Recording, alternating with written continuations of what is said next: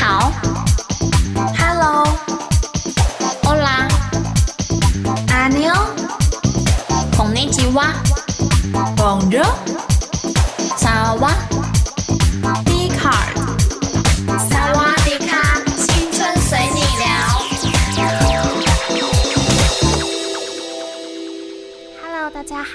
又到了萨瓦迪卡的时间啦！我是袁心，今天呢，我们就要来讨论大学生当家教有可能会遇到什么样的困难呢？OK，那一开始呢，我们一样呢，帮大家整理出了五个比较可能会遇到的难处。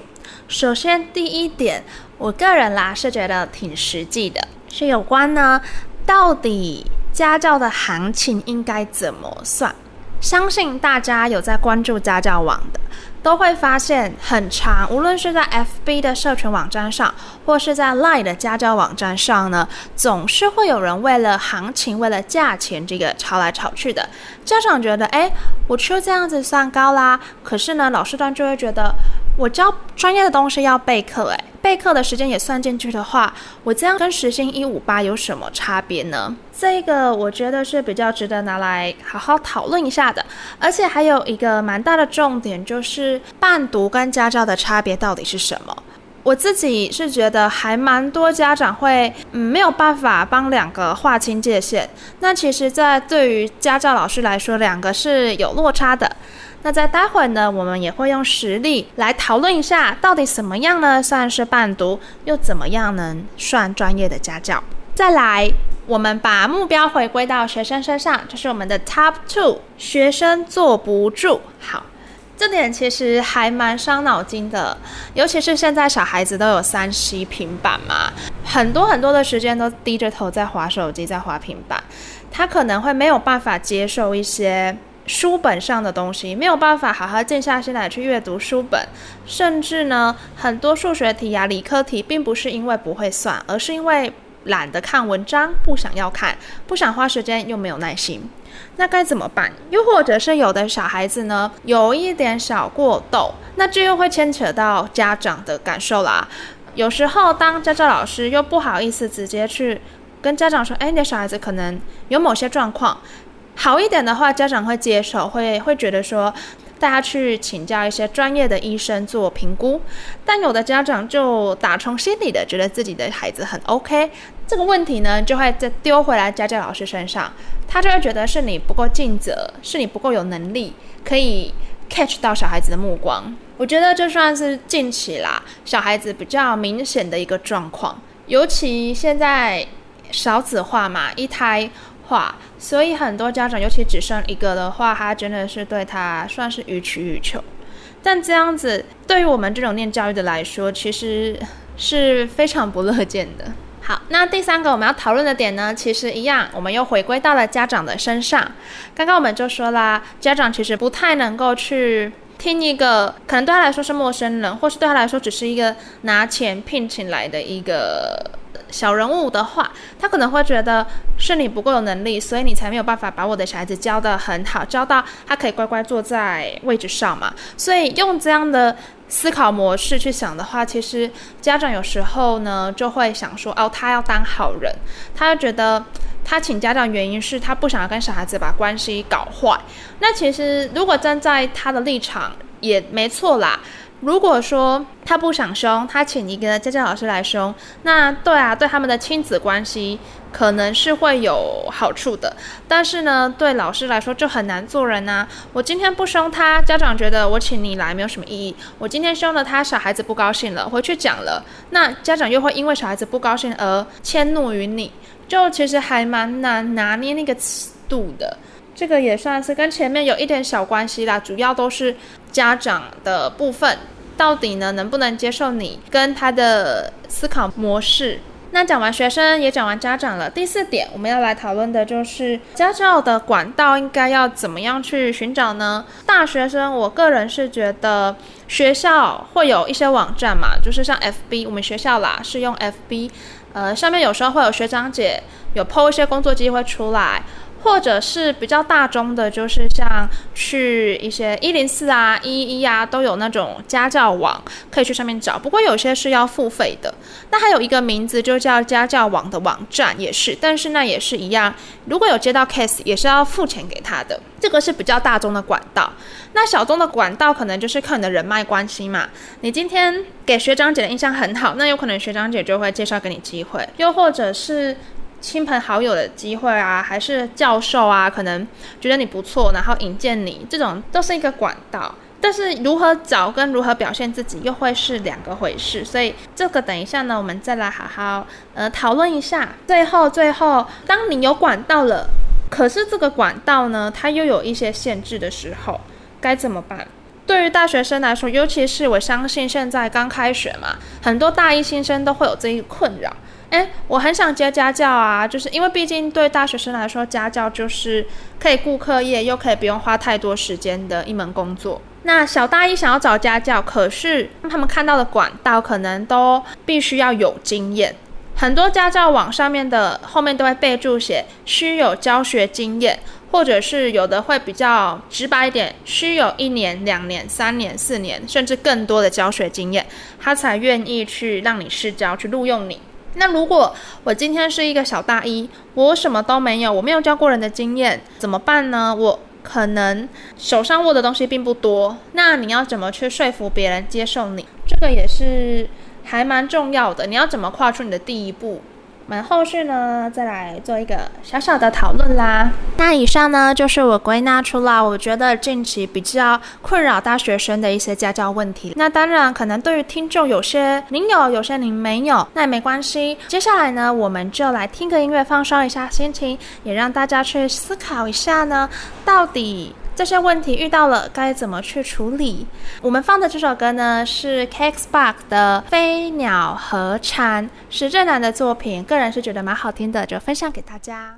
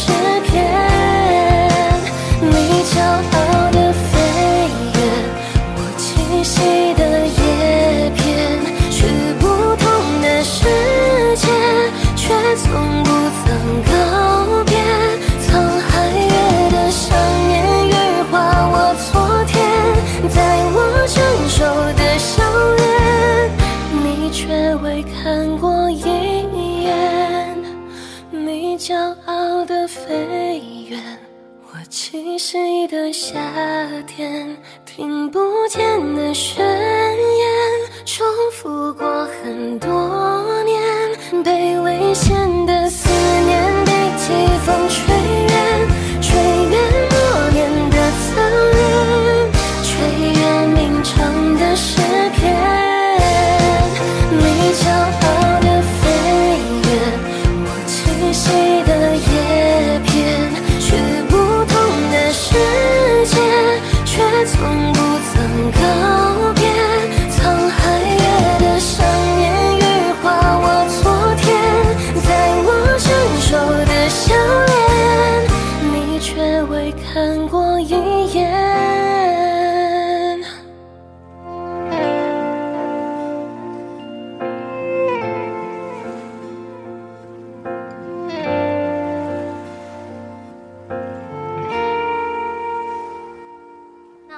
那呢，就来详细的探讨一下有关第一个问题：到底家教的行情该怎么去算呢？在迪卡上面呢、啊，九月十四日的时候，就有一位卡友在上面写说，贩毒家教傻傻分不清楚。他说啊，他去年呢在。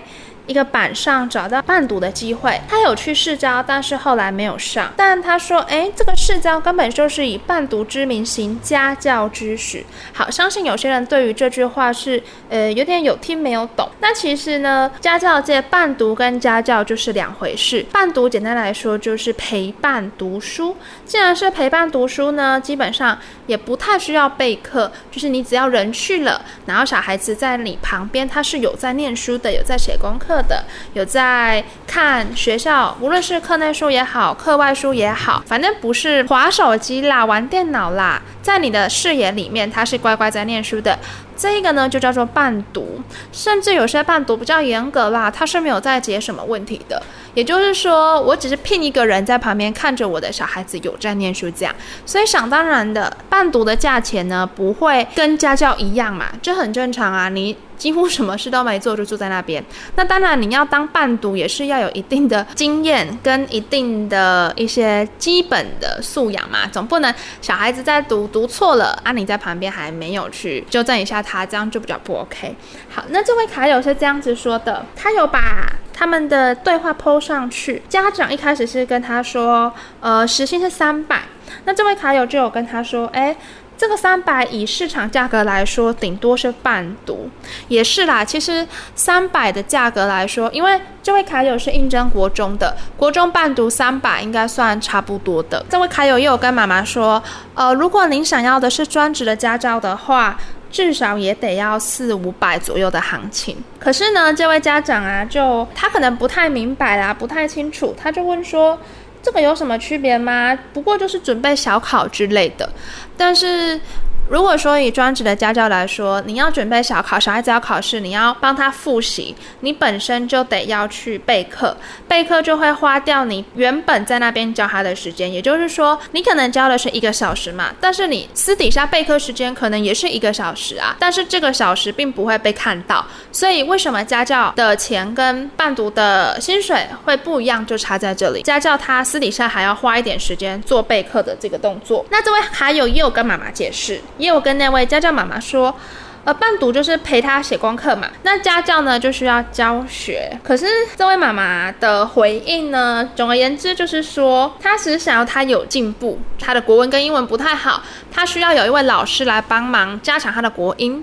那既然是要加强，就免不了要教，要教就免不了是家教。就不会是所谓陪读。这位卡友抛出来啦，就是要跟大家说一下，大家小心，如果遇到这样的家长呢，就要跟他说清楚，不然这个价钱一讲下去，你可能交一年、交两年，这就很难后续再去跟人家调价钱的嘛。那下面还有一些回应啦，其实下面的回应几乎都是挺这位卡友的。那如果以我自己的经验，我也是觉得他说的也是有道理。如果今天家教是这样子，时薪三百块的话。呃，假设你教一个小时，你可能要背一个小时，这样你两个小时的时薪才三百块，你一个小时的时薪是一百五，还不如外面的一五八呢。所以大家，尤其是小大一们，如果没有家教经验的话，可以稍微参考一下。不过我们要知道一个潜在的东西，就是家教这份工作是有分经验的。如果你只是大一，你之前也没有接过任何的家教经验，那当然你不能够想说一开始就要一步登天嘛，总不能一开始就想要开个五六百甚至快一千的价格。曾经我在迪卡上面抽卡的时候，就有抽到一位卡友。他是北部的顶大的学生，那他说他想要征家教，但是都争不到。然后我那时候就有问他说：“你是不是开的价格太高？”他给我的答案是他没有经验，但是他开国小，他开时薪六百。因为我在南部嘛，可能南部这个价格我觉得算高，可能北部不算。但 anyway，如果你是一个没有经验的大学生，你想要开到时薪六百的话，又是教国小。其实是有一点困难的啦。有时候你国中要开到六百就不一定。应该说以南部来说的话，国中大概是五百，高中大概是六百到七百不等。那当然你说，哎，你家教经验丰富，或是你本身有得奖。或是你有什么特异功能的话，你说你要开高，那当然是无可厚非啦。不过这篇其实引起蛮多讨论的，里面就有一个台友有讲到说，哎，这种时薪开一五八，然后说要找家教的，他就也是蛮无言。应该是说大家呃很多家长对于家教的理解没有那么的深。然后下面就有一位卡友比较冲一点啦，他就说，呃，我们真的是不要接低于行情价的。我们就是要让家长找不到人，他才知道调高是正常的事情，就是让他明白什么是正常行情下的时薪。其实也是因为我有加一个 Line 的群组，也是蛮多家教老师，无论是像我这种大学生兼职的，或是专职的家教，可能有的家教老师真的是很厉害，一个礼拜、一个星期的时数超多。他在上面就有说他，哎，他一个月的收入破一百 K，就他只是一个专职家。家教，他就有说到，他觉得现在的市场很奇怪，他不希望有很多人来破坏行情。如果说一个人接受这样的价钱，这位家长可能之后再找他也会希望是以同样的价钱下去找的，无疑就是在破坏这个行业的行情。那当然，我个人是觉得啦，如果是大一新生，你想要有一份工作，你想要试试看，你想要去，应该说算是赚经验吧，因为你教了他，你也可以赚自己的教学经验呐、然后你也可以跟别人说，你教学经验有几年啊，半年也好啊，这样对于你后面要再接你觉得更高的时薪，你要再接更专业的东西，其实是蛮不错的。而且你的履历上面也可以大概写一下，其实家教跟教职工作在履历上面的加分作用，绝对比你去做服务业好。当然，我不是说服务业不好，服务业有服务业的好，比如说你去餐厅打工，你可能你的时薪是一五八，但你假设你打工晚餐时段，你可能晚餐就省一餐嘛，这也算是一个小确幸，或者是你去找午餐一样啊，就是省吃饭钱。可是相对那种东西来说，在你的履历跟你未来交出去的那张纸上就不会有太大的加分作用，就有点像是你可以写也可以不要写的一个东西。那还有一则啊，是在迪卡版上面看到的，这位卡友呢，他是说，哎。地方妈妈真是有兼保姆，这个我倒是第一次看到，我就好奇，我点进去看，他就说哦。有一位中立的地方妈妈在征中字辈大学的大学生来当自己两个孩子的室友，但是他是兼保姆兼家教，也就是说他请一位大学生去住他家，他提供他地方住、包水电这样啊。当然，好像三餐是自己负责啦，他要负责接他的两位小孩子上下课，然后小孩子有问题呢，也可以去问他，他也要帮忙解题。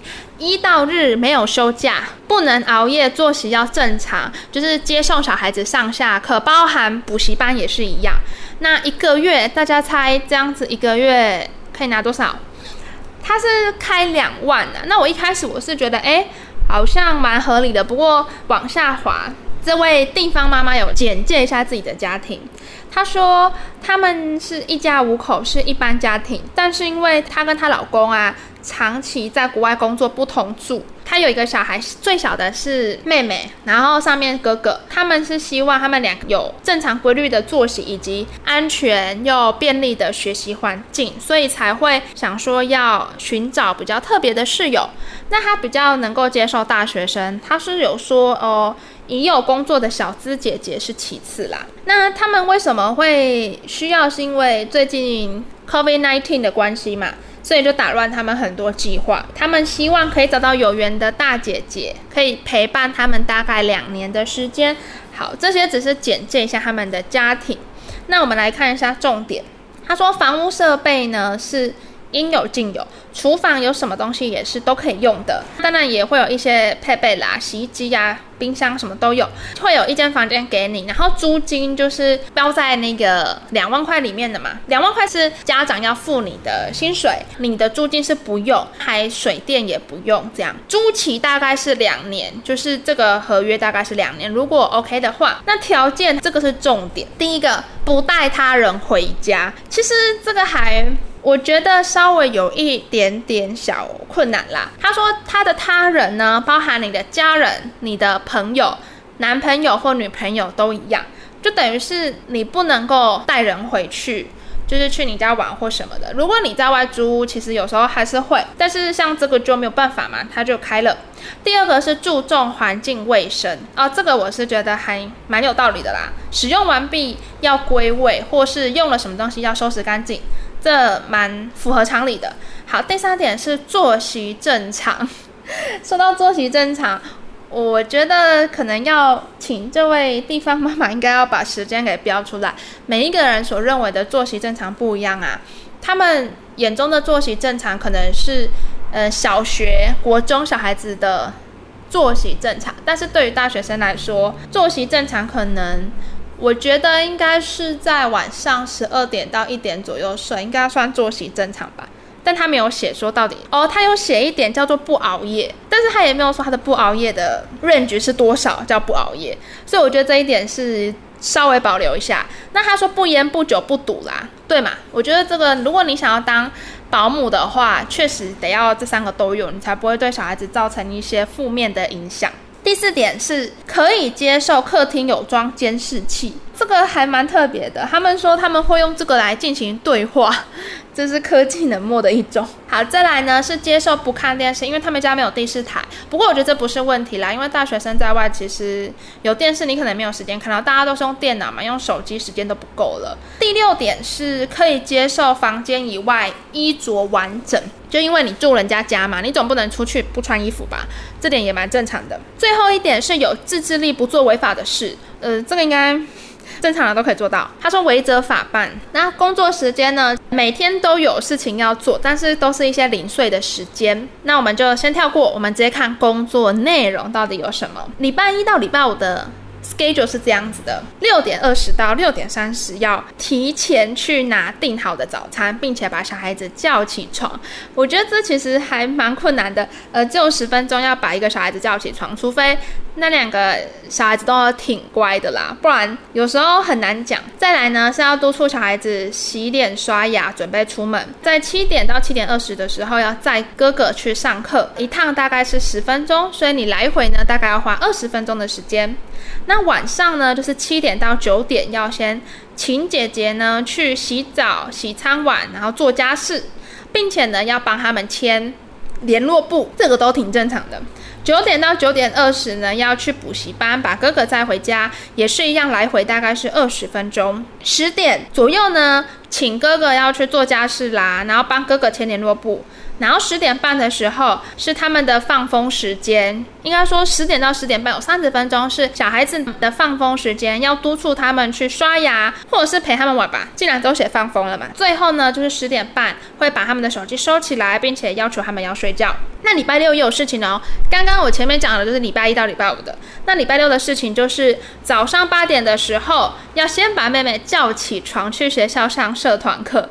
哎，我看到这个八点就想说，就代表你的一到六的早上都得要早起，就算你没有早八，你还是得要早起，好像挺累的。好，九点的时候要叫哥哥起床，再加上线上的英文课。好，那星期日星期日的事情也有哎，不过星期日好在终于可以补眠一下了。星期日早上跟下午都没事做，但晚上呢，八点的时候要去接小孩子回家。他没有详细交代。八点二十到九点的时候，一样要请他们去洗澡。九点到十点的时候呢，刷牙放风时间。十点过后就收手机睡觉了。上面是主要的工作内容呢。那大家听到这里，不知道对于包租金、包水电，一个月给你两万块，对于这些的工作量，大家会不会觉得过多，还是觉得合理？最后再补充说明的是，周日到周五需同住。就是你只有礼拜六的时间可以回家而已。周六早上呢，小孩子有社团，呃，中午会请阿公阿嬷到家里接他们。除了前面的这些我有说到的时间以外，其他的时间都可以去做自己的事情。定时开窗换气哦，不是啦，这个是指平时你还可以再做哪些家事，但他这边也没有说得很清楚哦。有哎，不好意思，他说了一个是浴室清洁一周一次，就是小孩子跟大姐姐要轮流去清洁浴室，大姐姐还要做的事情是去等倒垃圾，等垃圾车，然后每天十点呢要跟。爸爸妈妈回报一下小孩子状况如何？那又来到了这位妈妈 PO 的工作薪资的部分了，一个月是两万嘛，就如我前面所讲。但是呢，好特别哦，每学期会提供心灵津贴。其实看到这里有一点小害怕，心灵津贴的意思是代表小孩子是很不受控吗？他说心灵今天的原因是要用来抚慰这一学期所受到的内伤。看来，嗯，要接的人要心理非常的强大。如果训练有素，他说还会再提供激励奖金。好，这是他的工作薪资跟福利的部分。那工作条件呢？第一点，其实我觉得工作条件都蛮正常的，就是要有礼貌嘛，正确的价值观。毕竟你是要带小孩，个性独立，做事要有原则，可以带领小孩子共同遵守工作内容跟一些做家事的交办事项。哦，要会骑车，因为你要载小孩子嘛，至少会骑机车。不讨厌小孩子，这也是对啊。如果你很讨厌小孩子，你根本就受不了每天朝夕相处。可自我控制情绪，哦，这点这点挺重要的哦。不要让你的情绪去影响到小孩子，不要因为你在学校啊一些负面带回家里啦。再来就是不口出恶言哦。不说脏话。最后一个是排解兄妹们之间的纷争，可能因为小孩子之间多少都会打闹吧。好，最后一个蛮特别的是有一个叫加分条件的东西。加分条件呢是第一点，如果你会开车的话更好。再来呢，就是一个月的一到二次假日，如果愿意带小孩子去看电影或吃大餐更好。那当然费用呢都是由父母去出的。第三点，提供学习成绩单当附件。OK，所以他大概也是想要筛选一下，呃，去应征老师的素质啦。毕竟是要影响小孩子的嘛。总而言之，全部就是大概这样。嗯，也花了蛮多时间在讲他的哈。这些工作量一个月两万，包住包水电。我觉得我看完，其实他开的价钱是差不多，只是对于大学生来说的话，还有那么多时间做这些事情是比较困难的诶，因为他有一些时间都是蛮零碎的。比如说你在打报告打到一半，你就要去出去被打断，其实还还蛮考验自己的自制力的。这是在北部的大学啦。那我们来看一下大家在下面卡友们的留言吧。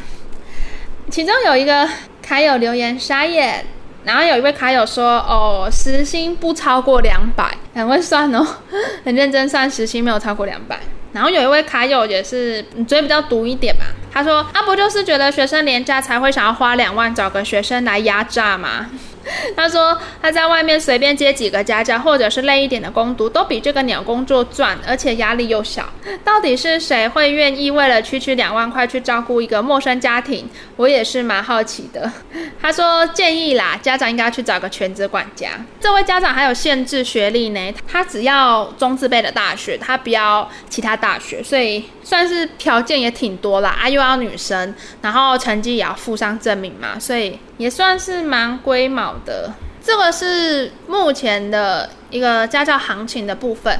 那总而言之呢，就是大家要接家教之前，一定要搞清楚家教本身，就是那位家长想要找的是伴读还是专科家教。如果是伴读，有伴读的价钱；如果是专科家教，那价钱就是另外讲。那还有很多的前置作业都要先讲好，比如说，如果你是专职家教，那该不该随时随地的在线回答问题？这也是一个大家要事先先讨论好的。因为之前也是有过那种一开始没有先讨论好，有家长说过，哎，被就是家教老师平白无故的收了额外的一个时薪，就是因为那位老师跟他说，哦，你小孩子平时丢问题给我，那我又花了我自己额外的两个小时帮他解问题，所以我这两个小时也要换算成时薪，那其实这个就比较不合理一点，所以无论是家教老师还是家长，其实。都要前面就是要去两方要协调好，不要让有些事情就是发生了才在互相不开心嘛。其实讲到钱就伤感情啊，所以一开始把费用啊、教学啊，或是家长想要有什么样的成效，然后小孩子能接受怎么样程度，都先讨论的差不多，会对无论是对老师还是对家长，才能保障大家的权益啦。前面花了好多时间讲行情哦，因为没办法，行情就大家最想要了解的部分嘛。再来呢，我们大概讲一下学生坐不住，然后家长又想要当好人怎么办？其实我自己本身也有接过小孩子，真的是坐不住。我一开始我是会，因为他是国小的。那我就是每次备课，其实还蛮累的，因为你要先去找很多的小游戏，每一个礼拜还不能重复，不然他还会玩腻。就是他可能一个礼拜玩完，下个礼拜他就不会想要再玩同样的游戏了。那我也有问过其他有相关经验的同学，他们是说有些人会，如果是当然这个跟性别也有关系啦。如果是男生家教对男生学生，他可能就会强制的把他抱抱起来，然后固定住他，不让他乱跑。或者是跟家长配合，就是可能他怎么做，家长会给他什么礼物，但前提是家长也要配合你啊。如果家长本身就觉得，呃，这跟他没什么关系，或是他觉得这是你应该要去做的事情，那他不配合你，你也真的是没有办法。所以我觉得家长的家教。挺重要的。那如果说你觉得你的教学的理念跟家长是不合的，或者是你们有某些观念是互相冲突的，那其实家教的好处就是这样子嘛。你觉得不 OK，你就可以提辞呈。当然也不是鼓励大家每次遇到类似的都提辞呈嘛，因为这样也什么事情都做不久，其实也不好。就是大家一样可以想想看有没有。其他的替代方案啦，或者是面对面跟家长直接做一下沟通也是可以的。毕竟我认为啦，家教老师顶多去两个小时到三个小时嘛，这两三个小时你要跟小孩子有对他来说有多么直接的影响，其实都不比他在家受到的影响多。所以真的是跟家长沟通这一块呢，家教老师得要。特别的去注意，尤其是大学生，因为有些大学生会比较冲，他可能就比较没有顾虑到很多东西，可能就直接呛家长啊，或者是直接把不满都毫无修饰的讲出来。那这一点当然就对你自己也不利嘛。谁想要在家教界留下一个不好的名声，对吧？我们再谈一下有关家教管道怎么找。前面其实有说了嘛，FB 社团啊、赖群啊、问问学长姐啊，然后自己上网，嗯，大中的嘛，一一人力有家教网，还有一零四家教网。不过，呃，我所知道是一一一好像是不用收钱的，但是一零四要收钱。然后还有一个是家教网，它的名字好像就就叫家教网，它也是要收钱的。管道算蛮多的，但是我觉得你要怎么样让你的能见度、曝光度更高，这才是最重要的。像是一零四来说好了，一零四比较没办法，不好意思，因为一零四呢本身它有一个机制，因为它要付钱嘛，所以你得要一定要付钱，你才看得到里面家长的手机号码的 LINE 或是电子邮件。但是一一一就比较宽松一点，它就是你点进去，你不用付钱，你就可以看到家长的 email，你可以选择你在。一一人力网上面呢，直接投递履历，但是我个人是觉得这样子的方式其实很容易被家长所忽略，因为他不会，如果他看到的是一份制式的履历的话，放就是他是有一一传进他的信箱里面，他就会觉得，哎，要不要开就不见得会打开，因为可能会很多老师同时传，所以我是会再把他的 email 记下来，然后再经由就不经由一一一了，我直接由个人的信箱寄过去，也就是这封信过去在家长的信箱里面看到的呢，是你以个人名义寄去征家教，这个部分我觉得可以凸显你自己的企图心，跟你跟别人一开始的出场就不一样。这一点算是一个小小的加分 pebble 啦，大家可以可以想一下，如果你真的是很想要有一份家教工作，就是要比别人更积极嘛，那你就不要做跟别人同样的事情。再来呢，是有关于没有经验怎么办？其实我觉得做家教这一行，既然是家教，就是教小孩子一些学术上的知识嘛。既然讲到学术呢，大学生先不论，先不谈论你的大学好不好。你在你学系里面的成就表现，虽然现在大学了也比较没有人会以成绩去界定一切，但是这个东西也是有一定的影响力在的。假设我们今天情况对调，你今天想要帮你的小孩子找一个家教来去充实他的成绩，提高他的学术的水平，那你应该要找一个在这一科领域表现得还不错的家教吧。你应该不会去找一个在这一科成绩里面，在学校、在大学里面表现得不怎么好、成绩不怎么棒的家教，你还期望他能够帮你的小孩子带来多大的学习成效吧？所以这个是相互的。于是现在家长去看你也是同样的啊，他也不会希望是找一个来路不明。可能你的大学他知道，但是他也会希望你能附上成绩单来证明，诶，你在这一科是有一定的成绩的，是赢多少人的。所以你先不论你的教学方式 O 不 OK，你在这一科的知识性是够的。所以假设你今天真的是没有教学经验，那这一点就很重要。所以不要忽略你现在在你们大学所修的一些课程的老师打给你的分数。当然，我必须讲这些其实。你出社会很少人会翻啦，因为毕竟每一个教授打的分数就是不一样嘛。这个教授打九十几分，可能算低呀，他可能他可能打你九十二，但是他打其他人九十九啊，对吧？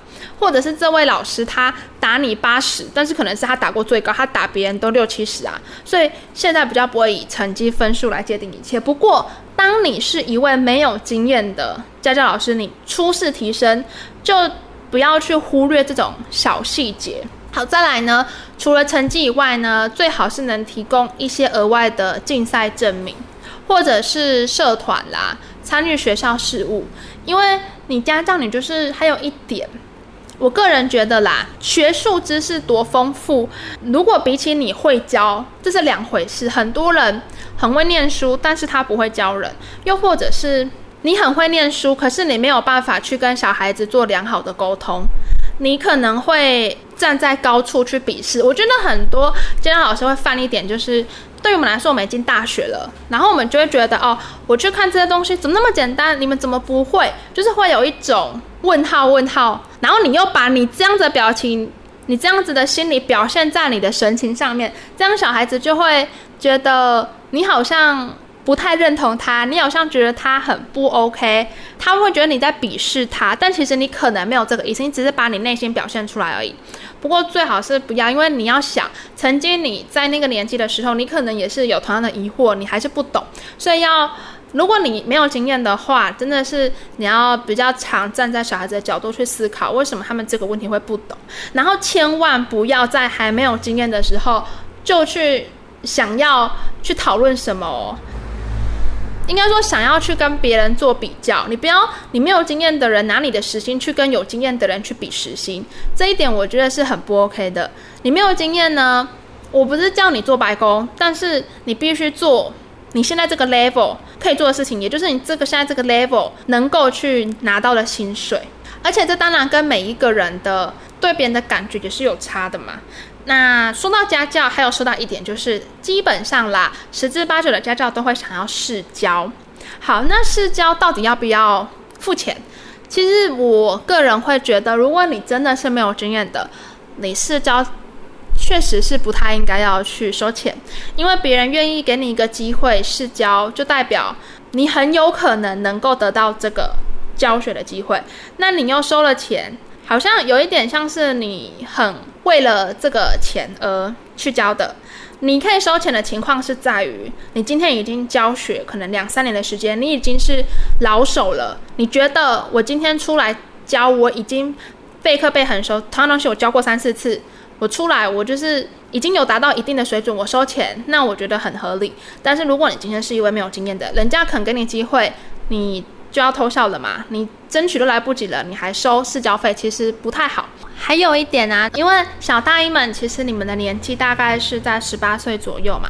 十八岁，你如果是教国中的话，其实跟国中的年纪也没有差很多，所以不要太摆架势，就是你不要一去就让小孩子觉得你是很有距离感的，这一点其实很不好。对你来，你会觉得，诶，你自己好像很尊重，因为他们都会叫你老师，但是其实他们叫你老师的同时，也是一个隔阂。他们会觉得你跟学校老师没有两样，这样他们对你的亲不是亲密程度，是一种呃距离就会很跟学校老师拉得一样远，这样你这个家教的取代性就会很高，因为他会觉得那我今天觉得你不 OK，我就换一个啊，因为你对我来说跟徐老师没两样嘛。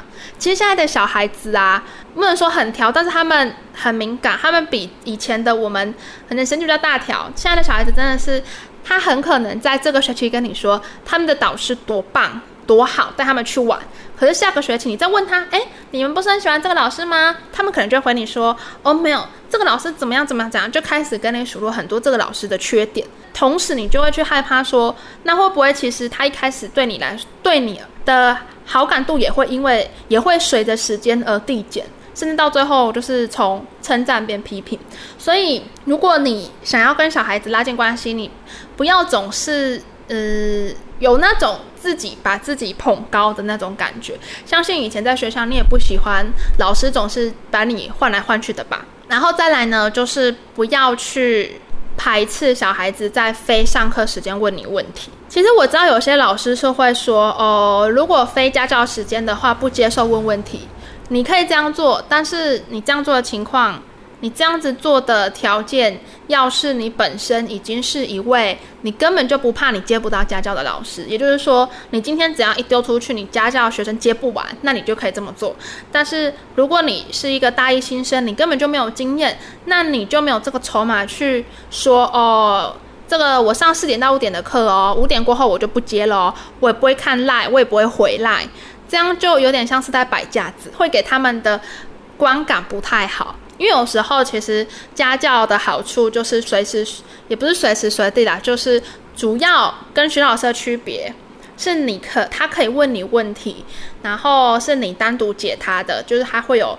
比较多的时间，而且还比较敢问，这样子才能区别出，诶，他到底为什么不去补习班，要请你这个家教？他到底为什么还要花？可能他去补习班补全科的钱，是你这个家教一个月他要给你的薪水。所以要让家长跟学生觉得他花钱请你是有 CP 值的。有些我觉得，我现在看到身边的同学，有些人会太过于去算那个 CP 值高不高。但是就诚如我前面所说的嘛，你可以算啊，但是如果你今天达不到那个级数，你要算的话，那我只能说你要找到家教的机会是难上加难，因为你在算，别人也在算啊。如果你今天是一位很成功的人，你今天真的是很厉害，你就是跟你同学都不一样，你身上就是加了很多的光环。那你跟我说，我就是要算，因为我不怕，没有人，没有人会想让我教。那那你可以算，但是相对而言，你今天是一个新人，你刚踏入这个圈圈，真的是不要因为自己的一些短视的经历来去捆绑自己，桎梏自己在这个圈圈里面。如果你想要在这个圈里面扩大，你一定得一开始进去，你得要有些事情就不需要去顾虑到，呃，尤其是钱啦，尽量一开始先以。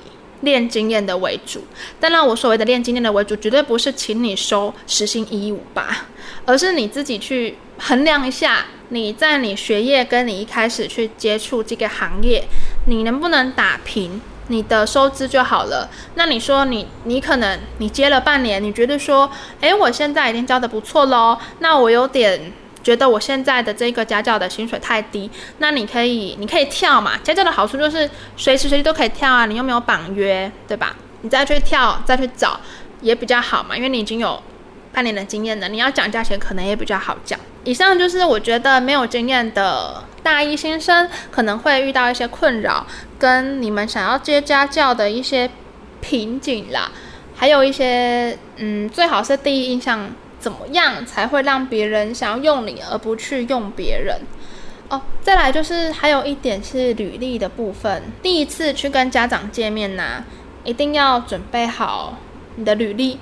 履历上面呢，前面有说到成绩单要附，再来就是竞赛证明要附，然后社团还有你在学校做了什么职务也要附。那你就是把它准备成一个资料夹，那给家长看，甚至呢，你可以把一些你想要教给小孩子什么样的东西讲义哦。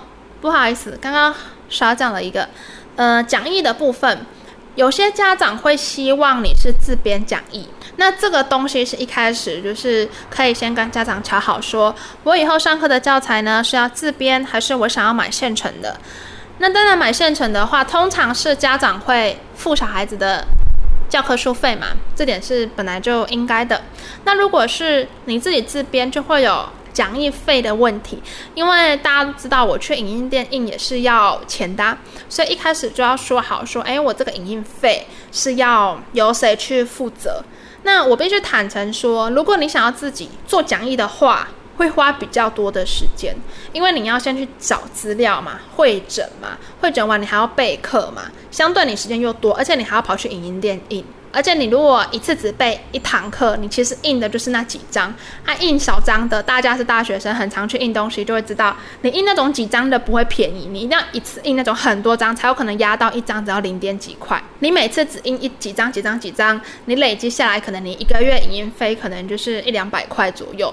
其实我觉得费用其次，比较差是差在你的备课的费神上面会。比你买讲义多很多，但是相对的，你的录取率也会高很多。因为很多家长都希望你是以自编讲义，而不是以校外的出版社编制的讲义。所以，如果你真的是很想要得到一份家教工作的话，我也会。呃，建议大家说，您可以在您的履历上面呢写上你是自编讲义。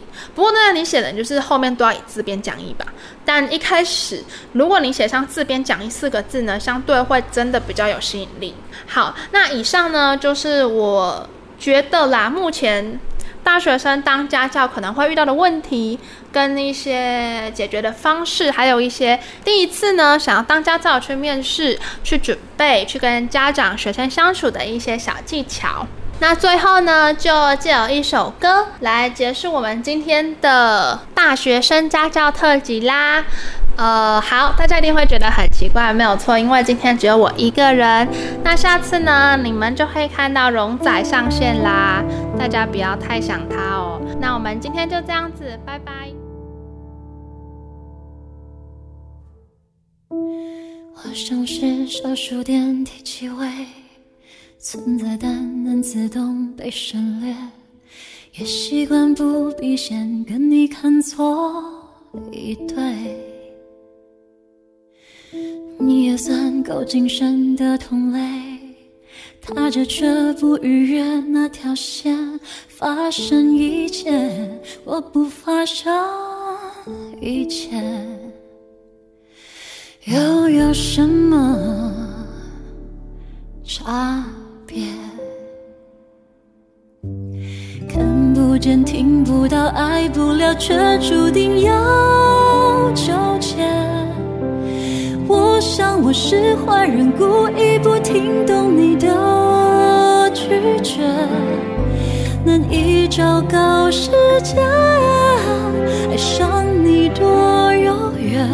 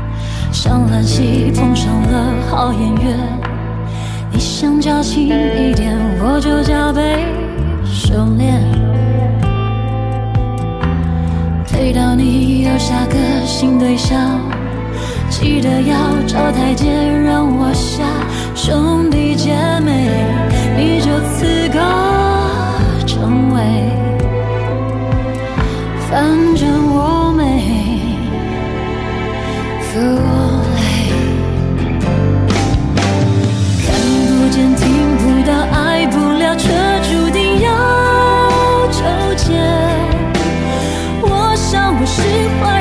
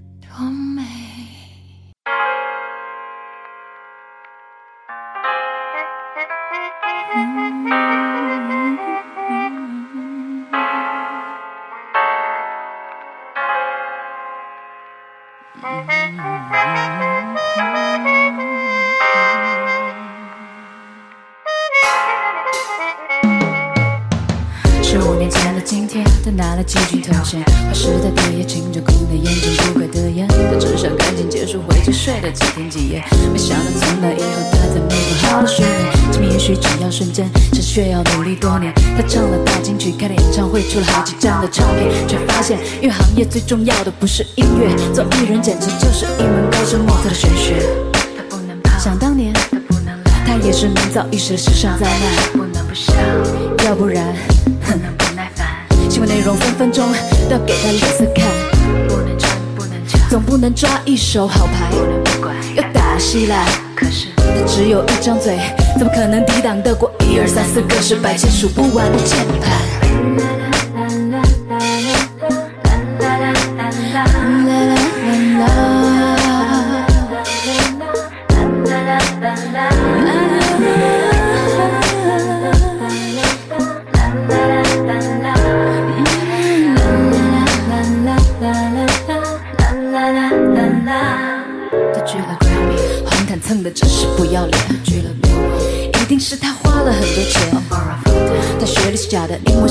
看起来好尴尬。Opera 也不容易，还要陪他一起演。中国歌手第一次唱好莱坞大片，吹奏主题曲。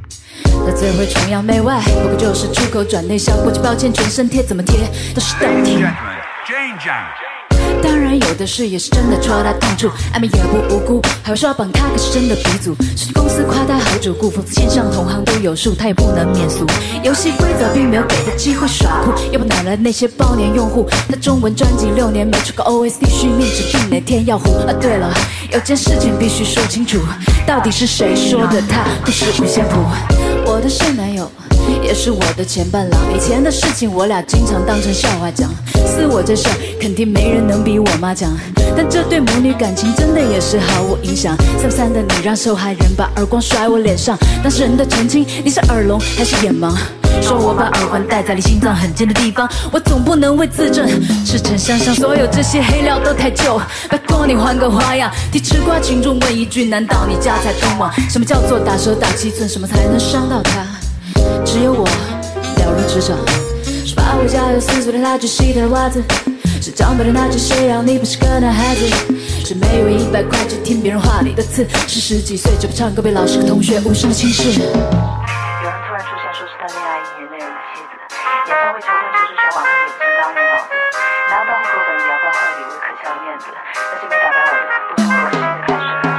十五年后的今天还剩下几个小节，太想给当初的自己留个言。Dear Jane，理想和现实好像依然